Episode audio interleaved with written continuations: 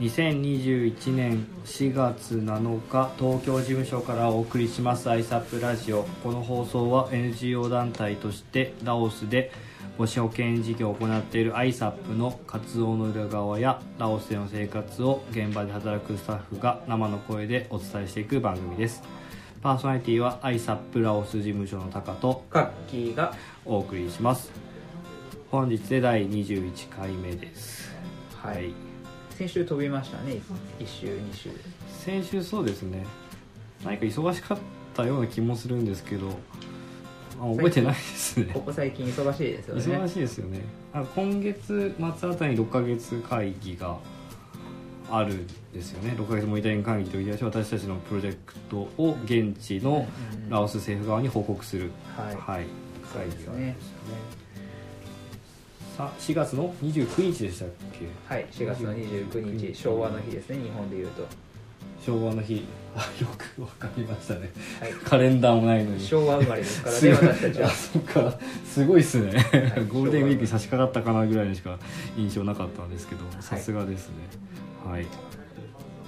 4月29日か。4月の28日にはいはい。何か私の方でえっ、となんか本当のラジオのオファーがあったんですけどおめでとうございます。ただ6ヶ月モニタリング会議の当日だったっけなと思って断っちゃったんですよね。あらもったいない、はで次のオプション選択として5月の12日ってうん。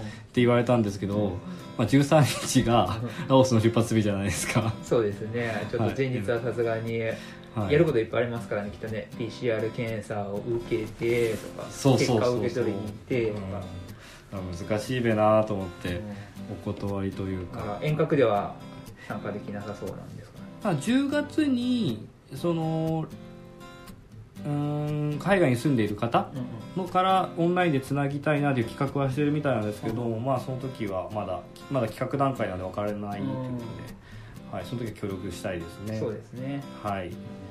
ついに全国デビュー、うん。うん。したいですね。全国デビューですけどね。そうですね。はい、はいえー、と今回のテーマは信若さんの ISAP の広報動画の紹介ということで。あ先日第20回か信岡さんに出ていただいて広報動画のなんか作成してますよって紹介させていただいたんですけども。はい。はい。今回はそれを実際見ながらはい紹介していきたいと思いますので、まあ、完成したんで、はい。はい、紹介していきたいと思います、はい。お願いします。はい。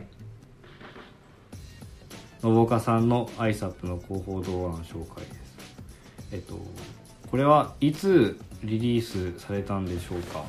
えっ、とそもそも撮影してた時期が3月の第4週くらい。まあ、アイサップラオス事務所アイサップマラウイ事務所合同であったりとかねその日ごとにうん。信岡さんがうん。ね素材となる動画を撮っていまして、で完成したのが3月30日と聞いてますね。なので3月30日にリリースされたはずでございます。結構期間としては短いはずなんですけども、うん。クオリティが高そうですね。そうですね。5分弱くらいの広報動画を作ってくれたということでうんうんどうやったら見れるんですか？うんいろいろ見るツールあるんですけどまあ私たちは YouTube で見ることをおすすめしますかね、YouTube に入っていただいて検索ワードで ISAP ISAPH って検索していただくと今だと一番上に出てきましたね。インターンレコード ISAP でのインターンを通してっていうタイトルではい、えー4月7日現在34回視聴回数。はい、順調ですね。そうですね。はい。まあ、他にも Facebook で ISAP のページ行っていただいたりとかインスタでも一部見れたりするんでしたっあけそうなんです。ねインスタのアカウントを私個人持っていないので定かではないんですが。そういうそういう噂がありますね。そういう噂がありますね。はい、私もインスタアカウント持ってないんで、はい。それではちょっと見ていきましょうか。はい。はい。えーもともと臨床検査技師として4年間本日後国境なき医師団になるという夢のため青年海外協力隊に応募しアフリカのマラウイというところはじめは信岡さんのインタビュー動画ですかね。そうですよね。マラウイでの JOCV 時代の経験はい。が契機となって日本に急遽帰ってこなければマラウイに関わり始めて、うんで、まあ、日本に帰ってきた。後もマラウイに貢献したいという彼女の思いを、うん。ね、実現すべくうん。アイサップがインターンの場所として選ばれた、そう、まあ、インターンを始めるきっかけっていうのが。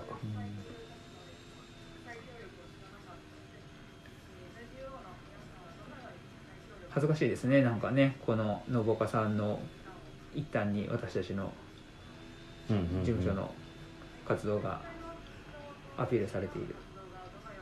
嬉しいというんですかね、ちょい外部の人からね見てくれてるっていうのが。うん、うん。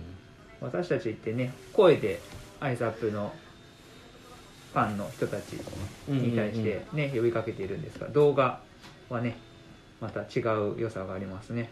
そうですね。普段見てるしゅ風景でもね動画を通すと違った風に見えますよね、うん。こんな風に見えるんだってあ今ラオス事務所のミーティングのシーンがねこれ。ね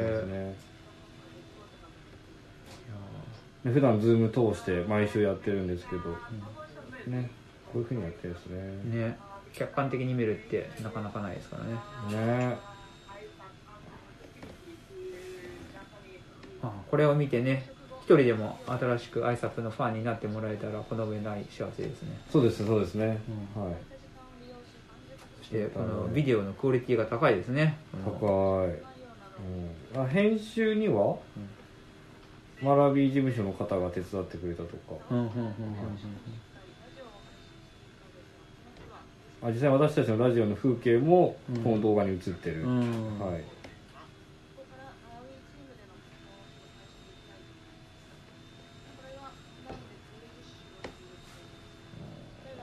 キャッサバ出てきました皆さんわか。んないかかぼちゃじゃなくて。かぼちゃの前キャッサバだったかなと思うんだけど違ったか、まあ、食材似てますかねラオスマラウイ。うんうん。うん。うん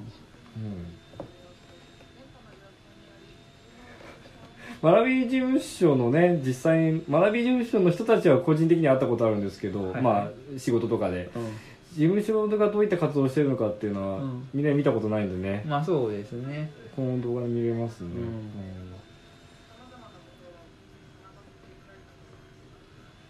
その中でのインターンをする前から知りたいと思うんはっていた協力隊との違いっていうところについて実際の業務を通して知ることができたのが一番の魅力だと思いますあ共感できます。協力隊での仕事と NGO アイサップでの仕事の違い。あ全然違いますよね、何が違うかと言いますと協力隊の場合はその職員の一人になるので、なかなか思う通りに動かない、うん。動いてくれないっていうのがあるんですけども、NGO だと物事の進む進む速さが全然違いますね、それがやりがいがありますね、うん。NGO の方が、うんうん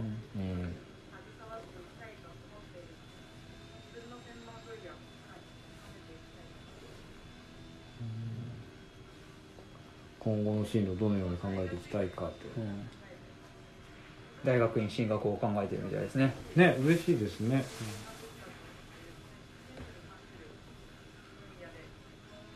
分野をより深めていきたいな今後挨拶今後も挨拶さ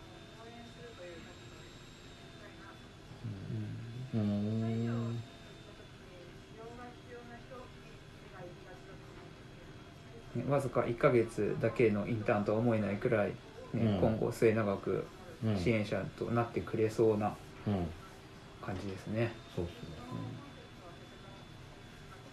大川さん自身も挨拶でインターンする前は、まあ、キャベツ栽培したりだとか、まあ、ソーシャルビジネスをしたりとかって、まあ、いろいろ人生迷ってたみたいなんですけども、まあ、アイサップに来て、まあ、私たちや、まあ、マラウイ、あとは事務局長という話をすることで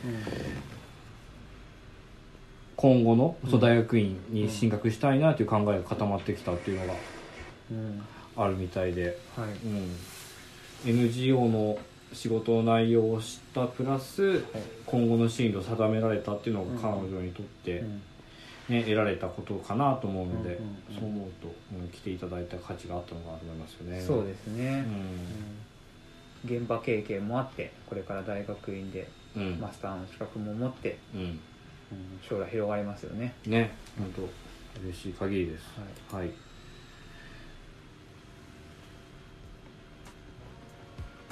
もしよろしければ皆さんも YouTube で ISAP と検索していただいてこの広報動画ただの広報動画ではないのでぜひぜひご覧ください。はい。はい、はい、エンディングです。第21回目の放送いかがだったでしょうか？いやー改めて信岡さんが作ってくれた広報動画の素晴らしさにはい。感銘しましたね。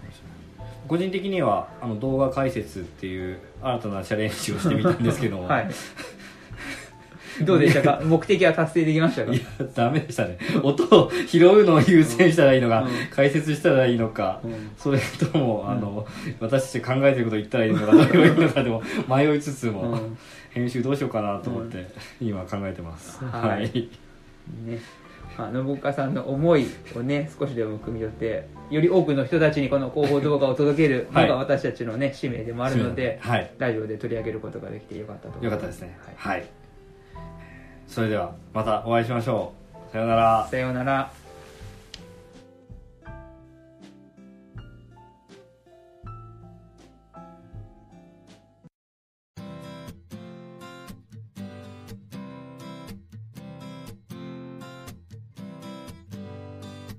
2021年4月14日東京事務所からお送りします ISAP ラジオこの放送は NGO 団体としてラオスで母子保健事業を行っている ISAP の活動の裏側やラオスでの生活を現場で働くスタッフが生の声でお伝えしていく番組です。パーソナリティは ISAP ラオス事務所のタカとカッキーがお送りします。今回で第22回目です。よろしくお願いします。よろしくお願いしますあれなんか誰かの声が聞こえてきましたね。ね。はい。まだ紹介もしてないんですがどなたの声ですかこれは？ついにですねマラウィ事務所の代表が今日出てくれるということで、嬉しいですね。早速なんで呼んじゃいましょうか。はい、はい。お願いします。マラウィ事務所山本さんです。わー。マラウイ事務所から来ました山本と申しますこれなんで私だけ本名なんでしょうね。いや何とお呼びしたらいいのかがまだ私たちの中では定まっていなくていつも山本さんと呼んでいたはい。気がするので山本さんなんですが呼んでもらいたいあいえ山本ラジオネームがある、はい。あいやいやはい。ラジオネームはないと。はい、はい。はい。簡単に自己紹介をお願いします。はい、マラウイ事務所で働いております山本と申します。2017年末からアイサップマラウイ事務所で勤務しております。で一応マラウイの事務所長ということになっています、はい、となると今4年目？4年目ですか？まだ3年半くらいですか、はい、ね、私たちの職歴と考えると先輩ですよね山本さんは、先輩ですね。うん。なんだ我々1年ちょっとぐらいですそうですね1年ちょっと経ったところなので、はい。まあ、これまでどんな仕事をしてきたのかとても気になるところですね。はい。挨拶に入ってからですかもう挨拶に入ってからこの4年間 はいどんな？お仕事をされてたんですかね。現在マラウイでは、えー、と2018年から、えー3年半のスパンで、えー母子栄養改善のプロジェクトを実施中です、うんうんうん。はい。えっとまあ、具体的にはマラウイの北部にある、えーマニャ村という場所で、えー約2万7000人の人口の場所なんですけれども、ここで、えー、と母子に対する、えー栄養改善活動を実施しています。2万7000人っていう規模。アイサップラオス事務所のターゲットとしている村が大体3000 3000ですね、はい。旧山村が3000、うん。で新10村も大体3000それと比べると2万7000っていう規模感があのサイブートン郡の人口と同じぐらいですよね。なるほど。うん、2万ちょっとなんですね、いや少ないねラあのマラウイ事務所のスタッフでそれだけたくさんの人たちにリーチしていくっていうのがちょっとまだまだ想像がつかないんですけど現地のローカルスタッフって何人くらいで仕事してるんですか？えっと現在は11名。あですね。ーうちの倍ぐらい倍ぐらいですね。で日本人スタッフが山本さんを入れて2人はい。それで2万7000人の人口をの栄養改善に努めているっていうところでフランスも学ぶところがありそうですね普段は、まあ、もちろんマラウィ事務所にいらっしゃるですよね。ただコロナの影響で、まあ、日本に帰ってきてしまっているっていうところですかね。あそうですね。2020年ですね。2020年の3月に、えー研究退避ということで日本に戻ってきまして、えー、と気がつけば丸1年経ってしまっています、ただ一応今月末にマラウイに戻れる見通しがつきましてえー間もなく再赴任という形になります。じゃあまさに今渡航準備忙しいさなかというところですね。そうね。さらに2018年から3年間でいうと今年でもう最後ですか？あそうですね。今年の年末までの予定です。エンドサーベイではい。忙しいそうですね。向こうに行ったら間もなくエンドサーベイということになります。ちなみに山本さん個人についてちょっとお話を移していきたいと思うんですが山本さんがこの業界に入っていったきっかけとか流れっていうのはどういったな感じがあるんですか？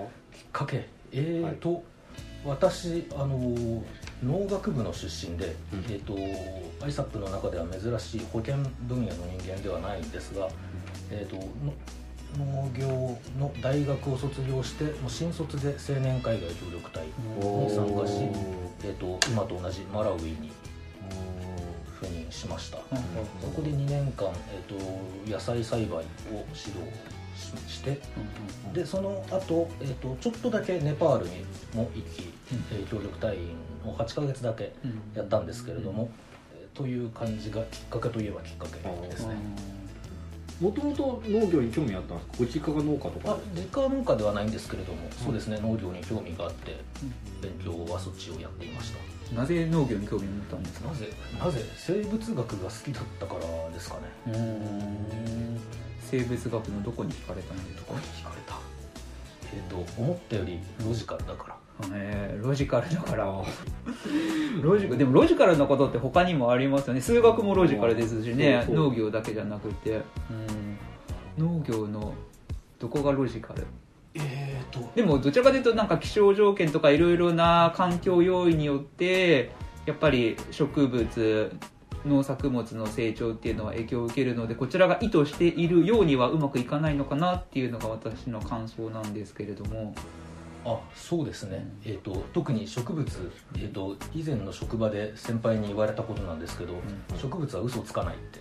格言ですね 何か間違ってれば、うん。あの間違意図しない結果が出たらそれは私が悪いと、私が悪い。でもね環境要因外部要因であったらその生産者の責任以外のところに要因があった時には、まあ、必ずしもね人為的な、ね、原因ではないかなという気はするんですけど作物の収穫が悪かったとしてまあもちろん台風が来た、ん。日照が悪い、もそれはコントロールできる範囲内でうん。しくじればそれは栽培している人間の責任ということですね。なるほど。ラオスでも参考になりますね。今ちょうどキャッサバをね植え始めているところで、キャッサバも天候にかなり左右される。ほ どね困ったら、ね、山本さんに聞けば何かヒントがもらえるっていうところですね。はい。そうですね。はいちょっと今日はちょっとお時間になってしまったのでまた次回うん。はい出演していただきたいと思います。次回聞きたいことは何ですか？10年後どんな山本さんにご想像されているのかとか、うんうん。どんな姿になっていたいとか、はい。そういったことを、はい。もっとパーソナリティのことを聞いていきたいですうんね、そうですね、はい。今日聞けなかったこと聞けなかったことを次回聞きましょう。はい。はい。はい、はい、えっと第22回目の放送いかがだったでしょうか？ね思いのほか聞きたいことがたくさんあって全部聞き出せなかったなという印象です。時間が全然足らなかったですね。そうですね。はい。じゃあ次回またそうですね。出てもらいましょう。はい。はい。それではまたお会いしましょありがとうございました。さようなうら。さようなら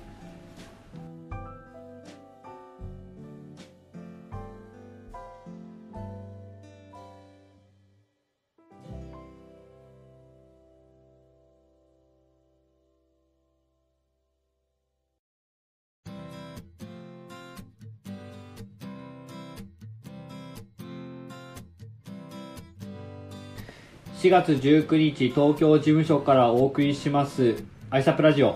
この放送は NGO 団体としてラオスで母子保健事業を行っているアイサップの活動の裏側やラオスでの生活を現場で働くスタッフが生の声でお伝えしていく番組です。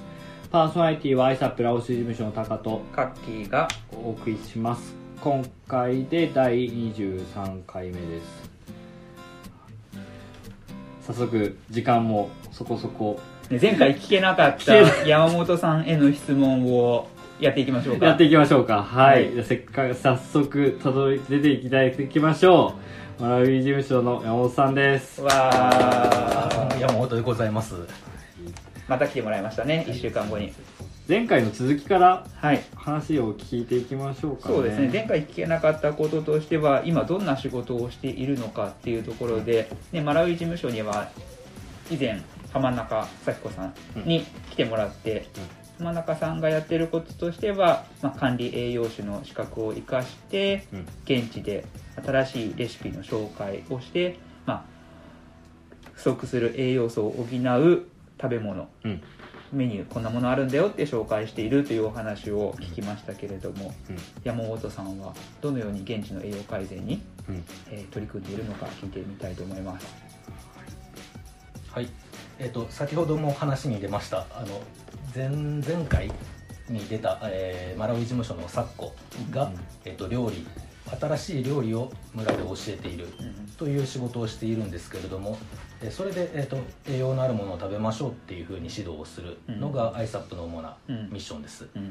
ただそれをやろうにもいやその栄養のある食材っていうのがないんだけどっうん。ていうのがアフリカのリアルな現状なんですね、そこで、えっと、私農業の専門というふうにあの先週お話ししたんですけれども私は食料生産はの担当です。なので私が食材の確保の仕方を教えて、うん。えー相棒の咲子が料理をして食べる方を教えるうんという体制でやっております、これまで相棒の昨今にはこんな食材がいいんじゃないの？みたいな紹介した代表的な農作物があったら教えてください。えー、と例えば人参ですね。アフリカの村にあのマラウイの村には人参が影も形もなくて。意外ですね。うん。日本とかラオスだとね。人参って結構まあ見ますよね。み見かける野菜ですけれども。もう調査とかして人参食べてますかって聞くと人参って何ですかって聞かれるくらいイメージが湧かないんですね人参っていうと、ね、ビタミン A ですかね。ええですか？ええ違いますね。ビタミン A じゃない。A ですよ。A ですか？A よかったよかった、そうですね。ビタミン A リッチな食材として有名ですけれども。ビタミン A が全く何ヶ月か取れないという季節が発生したりする。のユニセフはビタミン A のサプリメントを子供に配ってるんですね、ただそんなものなくてもいや人参を育てればうん取れるよと、うん。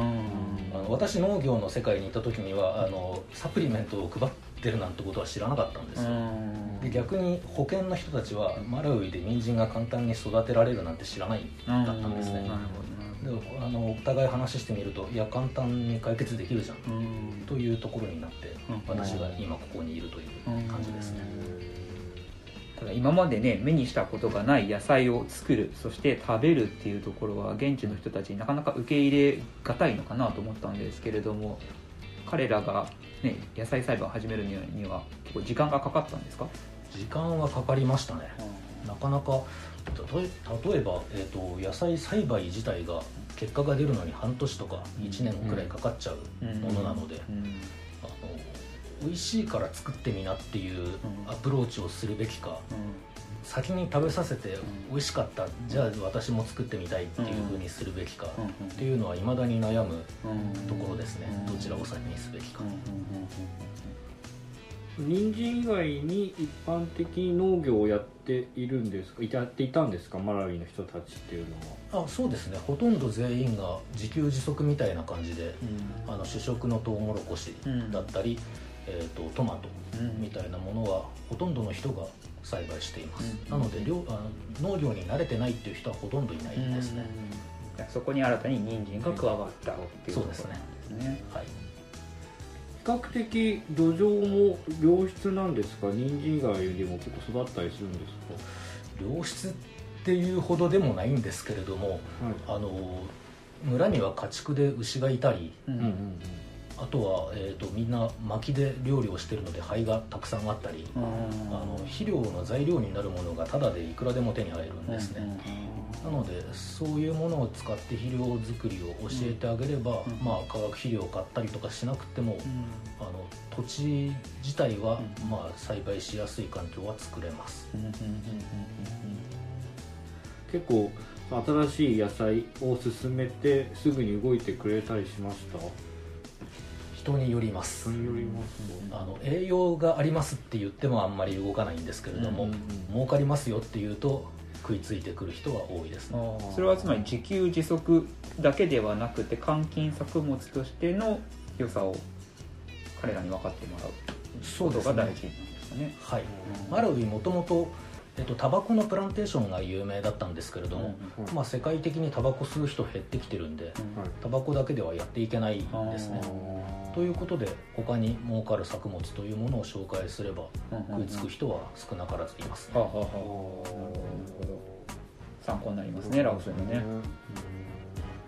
うん。人参ってまあ日本のちっちゃい子供だと嫌いな食べ物の一つになるのかなと思うんですけどマラウイの人たちはもう問題なくて美味しく食べてらっしゃるんです受けはいいですねかあいいですか、たまにあの好きじゃないっていうアンケート結果が来ることもあるんですけど、はい子供たちはなんかニコニコ食べてますね、へえどんなメニュー食事メニューに人参が使われているんでしたっけ？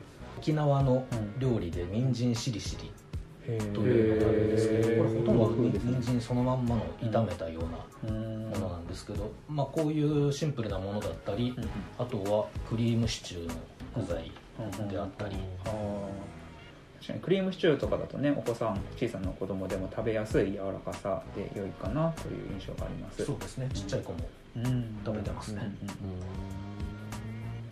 ちょっと10年後の自分に関してちょっと絶対聞いておきたいなと思っているんですけれども山本さんの10年後の未来像どんなんですか？えっと、私自分の未来像を想像するのがとても苦手で何も考えてないんですよね、はいはいあはい10年後どころか1年後2年後もよくわからないです、うんただまあ国際協力の世界にはいたいなとは思っています、ね。マラウイアフリカにはいたいアフリカにそこまで限定しなくてもいいですが、うん。それこそラオスも行ってみたいですし、ぜひぜひ来てくだぜさい、ね、今よりもねこう飛行機の渡航状況が良くなったらぜひね、うん。私たちもマラウイに行ってみたいですし、ねそうですね。マラウイの事務所の人にはうんラオスにも来てほしいなと思うので引き続きねはい。良い関係を築いていきたいなと思います。行きましょう。本日は山本さんでしたはい、ありがとうございました。ありがとうございました。はい第23回目の放送いかがだったでしょうか？ね、楽しいやり取りができたかなと思うんですけれども、勉強になりましたね。でも毎回ねやっぱ人と話をすることで 得られるインプットっていうのがねすごく心地よいですね。そうですね。はい。もうこれで ISAP のうん。駐在事務所のスタッフが全員紹介し終わったっていうん、ことですね。そうですね。はい。もしねなんか山本さんもしくは浜中さんが言い残したことがあるようだったらまたねズームとかでつないでラジオに出演していただきましょうね、はいその時お願いいたします。お願いします。はいそれではまたお会いしましょさようなら。うさようなら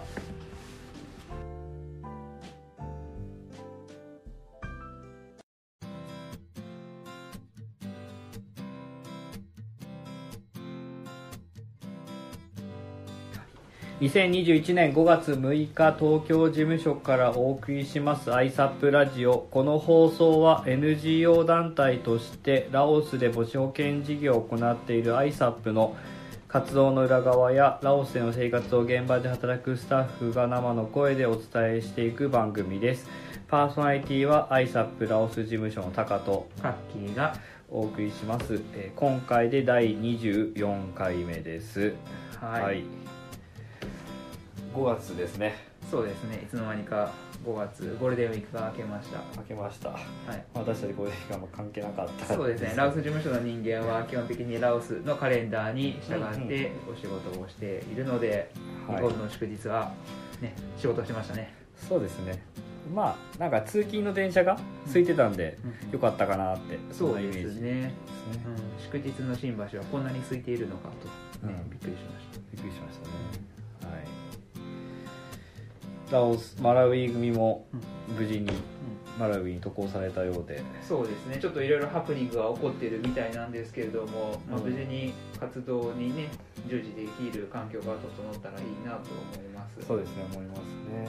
はい、まあ、そんなわけで、えー、と今回は久しぶりにラオス事務所の最近の出来事についてお知らせしたいと思います。そうですね。しばらくラオス事務所の、ね、出来事を報告してなかったのでここでまとめてね。はい近況を報告していきたいと思いますはい。はい。はい、えっと、本日のテーマはラオス事務所の最近の出来事です。はい。はい。どうですか？最近どんな動きありましたか？そうですね。4月中旬くらいからですかね。うん。ラオスにおけるコロナの感染者が急に増えてきましたね。そうですね。ラオス国内での感染者っていうのは、まあ、丸1年前2020年の4月からまず水際で抑え込めてたんですよね。そうですね。はい。で今年の4月頭までは50人ぐらいうん。だったんですけども、まあ、あれやこれやと今は何名ぐらいでしたっけ？1000人超えましたね。ああわずかこの1ヶ月の間で1000人近くの新規感染者が発生していてまさにラオスはロックダウンしている真っ最中ですね。そうですね、まあ、理由はいろいろあるんでしょうけど一つとして不法入国者うん。の方が、あのラオス国内であちこちクラスターを発生させてしまったっていうのがあるみたいですね。そうですね。日本と違くて国境をねいろんな国に囲まれているラオスなので、ね、海外にいた人たちが日本あ日本じゃないラオスに戻ってきたりとかそんなこんながあって、感染が、ね、諸外国から持ち込まれやすい状況にあるという国ですねラオス。ね地続きだと。私たちの、ね、事務所の竹区もタイとの国境に触れてますけども、うん。30メートルぐらいですか？川幅は？そうですね。メコン川の川幅30メートルなので、まあ、ボートで渡ろうと思えばね夜渡れるかもしれないし、ん。必死になれば泳いで渡ることもできるかもしれないですね、そうですねそうですね、うん、なかなか地続きの難しさっていうのが感じますよね、うん、私たちはまあ良くも悪くも日本にいるとはい、コロナの感染者って日に日にうんうん聞くことがあるじゃないですかニュースで。はいはい、でラオスは今まで水際で防いでた分、うん。あの国内で広がっていったっていう恐怖心はすごいうんありますよね、ラオス事務所のスタッフから感じますよね、急に増えておりますしね。うん。ラオス人スタッフも予防接種はね2回目が完了したということは聞いてはいるんですけれども、うん。まあ、それでも、ね、未知なる、ね、ウイルスが入ってくるってなると現地で受けられる、ね、医療サービスって日本と比べたらだいぶ、ね、限られているのでうん。まずは感染しないことが大事になってくると思うので、うん。まあ、そういった、ね、恐れること対策することっていうのは大事かなとは思います。そうですね。特にラオス事務所のコンサワン君うん。が市場人が集まる市場の近くに住んでるためにお家が、まあ、家の中ではマスクしてるようなうん。感じでしたよね、そうですね、うん。やっぱり人が集まる場所にね家が近いとちょっと心配になりますね。そうですね。もちろん生活のためにはね自分の食料を調達するために市場に行くこともあるかと思うのでそういう時気をつけてもらいたいなと思います、で私たちの活動も4月下旬に6ヶ月会議っていうのを開く予定だったんですけども、まあ、急遽、えー、と村県軍間の移動ができないってうん。県から言わされたので、うん。急遽中止になった、そうですね。6ヶ月会議ってなると50人60人くらいのね、人が集まって会議をするっていうことになるのでそれが原因でクラスターが起こってしまったら、ね、うん ISAP の活動にね支障もきたしますしラオスに迷惑がかかってしまうので、そうまあ、延期になったというところですね。そうですね、まあ、なかなか難しいところですね、ね、そしてね私たちの、ね、今申請しているビザ。の発行であったりとか、ね、入国許可証の、うん。ね、リクエストレターというところがなかなか結果が受け取れてないんですよね、い、つでしたっけ？私たちのフライト予定日は。5月13日。来週の木曜日。今日は。5月6日。1週間後の予定がまだ立っていないこの恐怖感ドキドキ感。ビザの取得ができるのがえっと郵送だとうん。中4日、はそうですね。4営業日かかるというふうに言われていて。い。果たして私たちは渡航するにあたって無事にビザがもらえるのかどうなのかな瀬戸際にいてはい。ちょっと仕事にも集中がしにくいうん。ここ23日現地からそのビザを申請するにあたって必要な書類っていうのが、うん。後の1時間後以内に来なかったら間に合わない。間に合わないっていう、ね、今日中に受け取りたいですね、うん。今日中に受け取って在日ラオス大使館が閉まるのが午後4時半。4時半はい、そうですねタイムリミットがあと50分しかないですね、はい。受け取ったらタクシーで駆けつけますからねそうですね。今日は出すだけ出してはい。はい。うん。でも早く行きたいですよね。ね。うん。まあ、幸いといったらなんですけどラオス国内では広がってますがフライトっていうのは特に中止っていうのはないので、そうですね。私たちがね利用する予定のフライトは、うん。一応予定通り飛ぶ予定ということなので、そうですね、ビザさえ取れれば、はい、ラオスに入国して2週間待機うんうんうん。してはい。6月頭には行けるだろうと、そうですね。現地に入れるだろうと、予定では来週のラジオの収録はきっとベンちゃんの隔離されているホテルではい。オンラインで収録できるんじゃないかと、はい。か東京事務所。か そうですね。一応2択ですもんね。二択ですね。うん、東京事務所の可能性もゼロではありません、ゼロでもない。はい、願ってないですが。はい、まああとドキドキしながら30分1時間待ちましょそうですね。うはい。はい第24回目の放送いかがだったでしょうか？そうですね。改めて自分たちの置かれてる状況を あの振り返ってみて危機感を感じましたね。まあ言うても丸1年前も同じようなことやってた気がするんですよね、まあ常にそうなん6ですね。いけるだろもううとかって常に1ヶ月先にはラオスにいるんじゃないのかって。いうね話を何度したことかそうなんですよねそれでずるずる1年来ちゃってるしはい。昨日やっと家の解約もしましたからね。あもう大丈夫だじゃあ1ヶ月以内には出なければいけとない。出なければいけない。出なければホームレスになってしまうあっていう。あそれはね避けなければいけない事態ですけれども、まあ、そういう時はここに住めばいいんじゃないでしょそううかですね。S 事務局長にね後々相談してみましょう。はい。食べ物はいっぱいありますし、ね、はい、はい、えっ、とそれではまたお会いしましょう。さようなら、はいさようなら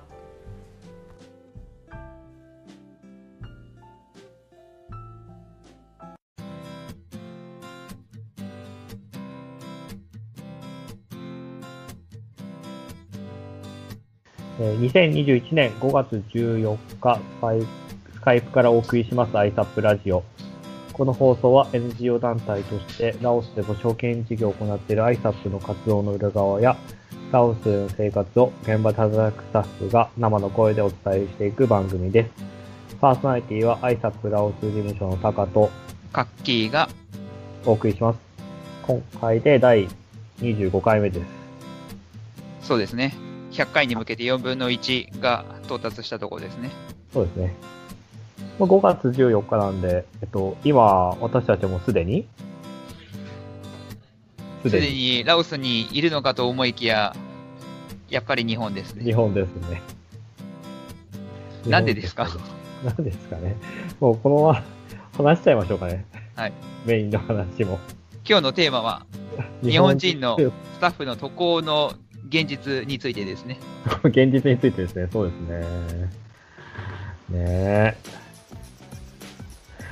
振り返ってみると、振り返ってみると、今私たちがやってるのは、渡航に向けて、ちょっとビザの申請をしてるんですよね。まだビザを申請をしているのかっていうのが突っ込みどころだと思います、リスナーから取ってみたら。というか、アイサップ東京事務所から見ても、あれ？マラウイ組は1ヶ月前にマラウイに渡航しているぞ。はたまた、ラオス組は、あれ？今でも週に1回、2回、東京オフィスに来ている。元気に？元気に。まあ、元気が一番ですけどね。はいでも、まあ、ここ最近ね、渡航に向けて準備始めたわけじゃないんですよね。そうですよね。もう半年以上前にね、MOU、覚書をね、結んで、もうかれこれずーっと入国の手続きはしていますが。そうですね。で、ラオス政府がまあコロナの影響で、一般の渡航、一般の旅客人の、えっと、入国が難しいので、まあうん特別な理由があれば OK うというん MOU を昨年10月に結んで、うんうん。まあ、それを根拠に、うん一回入国させてくださいっていう手続きを始めてるんですようね。ん。うん初めは多分12月ぐらい、昨年の12月ぐらいに、あ、いけるんじゃないのかってまで進みましたよね。そうですね。うん。そしたら、急に入国を非常に厳しくして、うん原則外国人入国できませんって言わうれちゃって、ん。振り出しに戻って。はい。うん。で、ずるずる行って、まあ今週、はい。月曜日、はい。あのーラオス政府側の、まあ最後の決済、COVID 委員会、COVID-19 委員会はい。で、決済もらえれば、はいあとは日本の駐日ラオス大使館でビザ申請して、じゃあ行けるねっていうところまで行ったんですよね。そうなんですね。本当はね、5月の11日あたりに、うん。ビザ発行許可証が、ね、出る予定だったんですよね。で、急ぎで出すには、ね、プラスアルファのお金を、オフィシャルなのかアンオフィシャルなのか分かりませんけれども、払えば、まあ、約束通り出すよって言ってくれて、こちらもね、お金の準備までしていたにもかかわらず、うん。担当の外務省職員は私たちの書類をスキップして、お家に帰ってしまったと。仕事をやり残して帰ってしまったって言ってましたね。はい。私たちはその間ね、駐日ラオス大使館の受付でずっと2時間ぐらい。ずっと待ってたんですよね。はい。Wi-Fi いつね、送られてきた瞬間にね、はい。在日ラオス大使館の職員に提出できるように、ずっと大使館の中で待機していたんですけれども、うん。待てども待てども来なくって、はい。ね、時間、なんか本当はね、5時まで大使館空いてるはずなのにもかかわらず、4時くらいでちょっと諸事情により締め出されてしまって、その後は寒空のもと、待ってましたね、そうね。書類が届くのを。はい。で、やっぱネット環境が必要なんで、まあ、六本木ヒルズのスターバックスはい。に行ったら、もう中では飲食できませんって言われちゃったんで、うん。外の寒かったですね。いろんな意味で 寒。かったですね。Wi-Fi の入るとこで仕事してましたよね。うん。うん6時過ぎまでそうですね、6時まで粘っていたんですけれども、いや、6時を過ぎるとね、ラオラオラオスの外務省職員も帰ってしまったんじゃないのか、そんな、ねうん心配が頭をよぎって、まあ、結局はね、帰ってしまったらしいんですけれども、そうですね。それが6月11日か。あ、5月11日ですうね。ん、でもし5月11日で行け、それでも書類が揃えれば5月13日は投稿できたっていうことそうなんですよね。うん。もう行く準備満タンでしたよね。もうスーツケースにはほぼ全部の荷物がね、パッキングされてて、うん。もう、PCR 検査を受けたら、そうですうね。ん、行くっていうところだったですが、そうですね。東京事務所の事務局長にも PCR 検査もむね、予約を無理でしてもらって、ただそのね、予約も結局でき、え意味なくなっちゃいましたもんね。そうですね。うん。まあ、今は気持ちを切り替えているところですね。次は、まあ5月最速が27日はい。に向けて考えてますけど、うん。うん。まあ、今のところだと予約確認書っていうのを取るためにお金入金しないといけないよとかってうん。言われてて、まあなかなか、ね、難しいですね。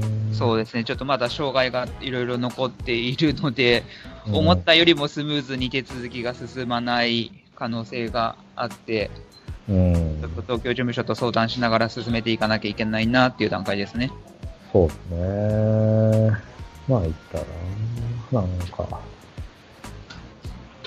まあ、ラオス政府側もね、こうみんな結構いろいろ頑張ってくれてるのかなと思ってるんですけどね、個人的には。はい。ね、だから結構ギリギリまで分かんなかったのかなと思ってるんですけポジティブですね。ど。うん。まあ、頑張っていきましょうかね。そうですね。はい。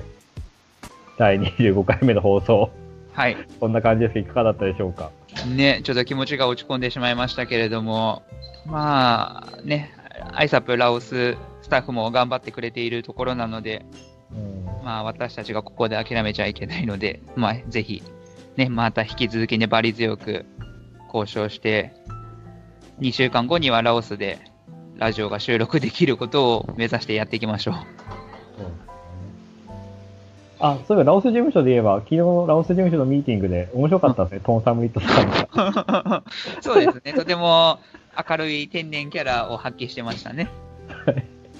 うん。あの、カッキーさんが、メッセージの返信まだかなって言ったら、うん ごめん、ログインしてなかったって言ってました。うんね、信じられないですね。在宅ワークで1日1回も、ね、ISAP の Slack というコミュニケーションツールにログインしないなんてね、はい。何をしてたんでしょうかね。今週のウィークリーレポートが楽しみですね、トンサムリータさんの。いつもは、あの、空き時間にはいろいろ論文を読んでいるっていう、ウィークリーレポートが。なので、まあそういったね、彼が学んでくれたことを ISAP のプロジェクトに、ね、還元してもらえるように、ちょっといくつかレポートを書いてもらえるように依頼したところなので、はい、わかりました。はい。まあいいです。タカさんからもプッシュしてあげてください。はい、わかりました。はい。はい、ではそんなわけで、こんなところで終わりにしましょう。はい。それではまたお会いしましょう。さようなら。はい、また来週。はい。